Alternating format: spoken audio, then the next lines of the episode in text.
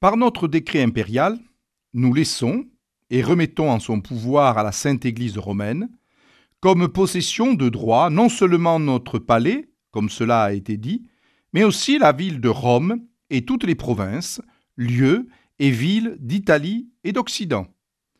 Extrait de la donation de Constantin.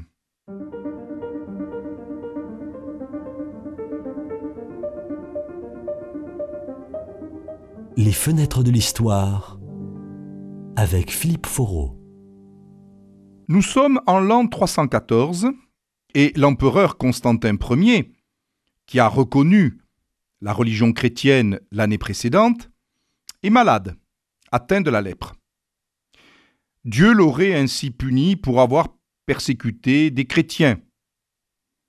Les prêtres païens lui suggèrent d'ailleurs de se soigner en se baignant dans du sang chaud et pur de 3000 enfants innocents, ce à quoi Constantin se refuse. C'est alors que Saint Paul et Saint Pierre lui apparaissent en rêve, lui affirment qu'il guérira s'il s'immerge dans un bassin, que lui désignera le pape Sylvestre Ier, concrètement s'il se fait baptiser chrétien, puisque les catholiques sont baptisés par immersion à l'époque. Il s'exécute, se fait baptiser et ressort de l'eau miraculeusement guérie. Reconnaissant là un miracle extraordinaire, il décide de faire un présent tout aussi extraordinaire à l'Église et à tous les pontifes et successeurs de Sylvestre Ier, et il donne donc le palais du Latran, le diadème, la tiare, et encore le manteau et la tunique d'écarlate, qui est le signe même du pouvoir impérial à ce moment-là. Puis, euh, il va donner effectivement tout l'Occident et les principales villes d'Italie, avec bien sûr la ville de Rome. Ce texte, qui raconte donc ce, cet élément de la vie de Constantin, est un texte qui permet à la papauté de revendiquer le pouvoir temporel sur les royaumes d'Occident, sur Rome même, et sur la péninsule italienne. Ce texte est d'ailleurs régulièrement cité au XIIe et XIIIe siècle, lorsque la papauté a des traditions et une volonté théocratique. Elle affirme que finalement, le pouvoir papal vient de Constantin lui-même, et véritablement, il n'y a pas à discuter les ambitions temporelles de la papauté. Le premier pape d'ailleurs à se revendiqué d'un texte de la donation de Constantin, et le pape Adrien Ier en 778, qui se réfère à, à cette donation et qui va devenir finalement une référence obligée jusque donc au XIIe et XIIIe siècle, lorsqu'elle va devenir la base même de, des prétentions théocratiques de la papauté. Sauf que le problème, c'est que si ce texte peut apparaître totalement providentiel, eh bien disons que la Providence a été aidée par des mains humaines. Car il semble bien que cette donation ait été fausse et qu'elle ait été finalement rédigée par la chancellerie pontificale au milieu du 8e siècle.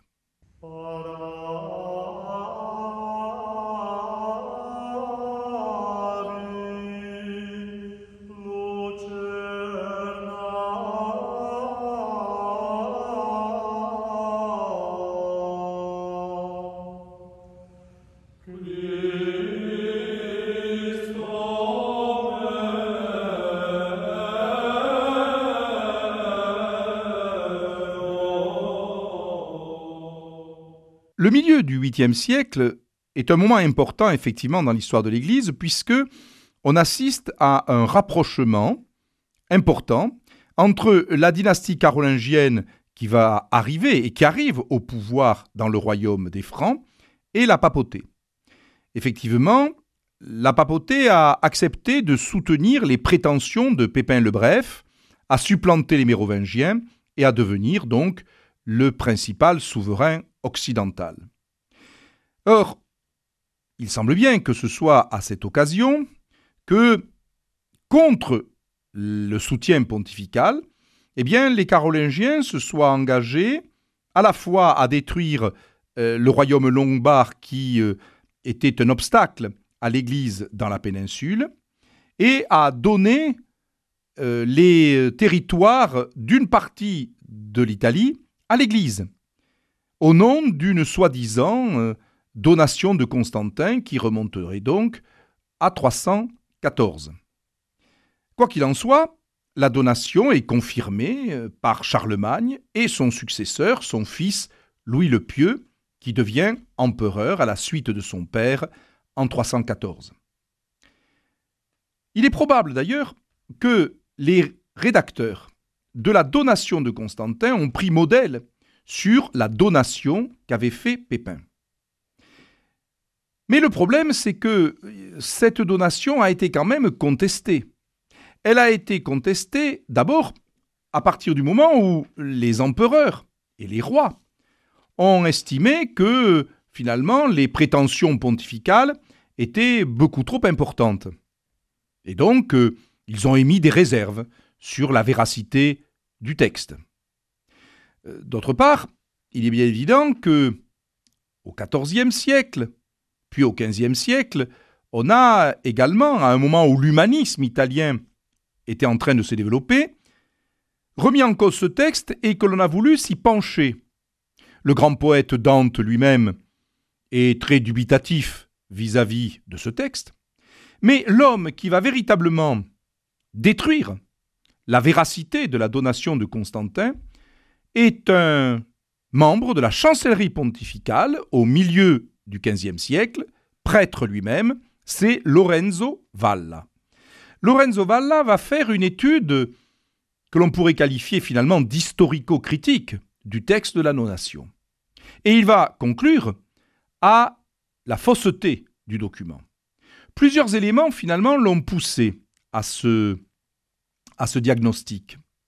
Euh, d'abord, il trouvait extrêmement étonnant que l'empereur Constantin, euh, dès 314, ait donner, alors que l'Empire est loin d'être détruit, une partie de celui-ci à la papauté. Ça paraissait totalement aberrant, anachronique, de voir l'empereur Constantin, qui, au contraire, avait réussi à réunifier l'Empire romain, et qui aurait donc voulu donner une grande partie de cet empire au pape Sylvestre Ier.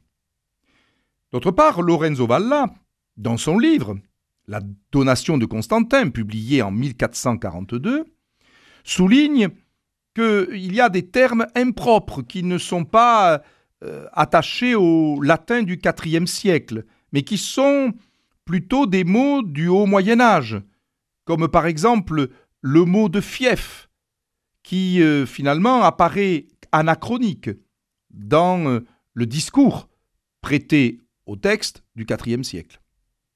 Autre élément, c'est qu'il y a des événements qui interrogent Valla.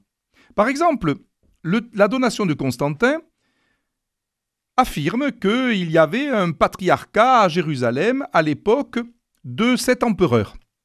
Or, historiquement, on sait que le patriarcat de Constantinople n'est fondé qu'en 451, euh, c'est-à-dire près d'un siècle et demi après la soi-disant donation. Ce qui fait qu'en fait, à partir du texte de Lorenzo Valla, il est bien évident qu'il euh, apparaît à tous que la donation de Constantin est une fausse donation. Et on estime que effectivement, euh, il est plus que probable que ce soit au moment de ce rapprochement déjà évoqué entre carolingiens et papauté que la chancellerie pontificale a rédigé ce faux, mais en y laissant tout de même des erreurs qui permettent une étude philologique du texte par Lorenzo Valla. Inutile de vous dire que par la suite, le travail de Lorenzo Valla, qui d'ailleurs a été euh, réédité récemment dans la collection euh, La roue à livres euh, chez les éditeurs des Belles Lettres en 1993, a été bien sûr utilisé par les souverains qui mettaient en cause finalement les éléments de la théocratie pontificale. au XVe, XVIe siècle, la réaffirmation constante d'un gallicanisme dans la monarchie française s'appuie en particulier sur cette réfutation. Sans compter, bien sûr, que la réforme protestante au XVIe siècle a longuement insisté sur le fait que, eh bien, euh, Valla avait euh, euh, mis le doigt sur un des mensonges de la papauté. Au point d'ailleurs que l'Église catholique va l'inclure dans l'index des livres interdits lors du Concile de Trente. Il fallait essayer de mettre au maximum un drap sur le mensonge de la chancellerie pontificale du milieu du 8e siècle. En fait, même quand tout le monde était d'accord pour reconnaître que cette donation était fausse, eh bien la papauté va quand même essayer au XIXe siècle de s'accrocher à l'idée du pouvoir temporel, puisque au moment de l'unité italienne, c'est au nom d'une vieille donation que le pape, Pie IX en l'occurrence, essaya de défendre le pouvoir temporel sur les États pontificaux et sur Rome de la papauté. C'est en 1870 que cette euh, fiction temporelle finira de s'écrouler, mais en tout cas, le texte de Lorenzo Valla aura mis à jour sans doute un des plus formidables faux de l'histoire de l'Europe.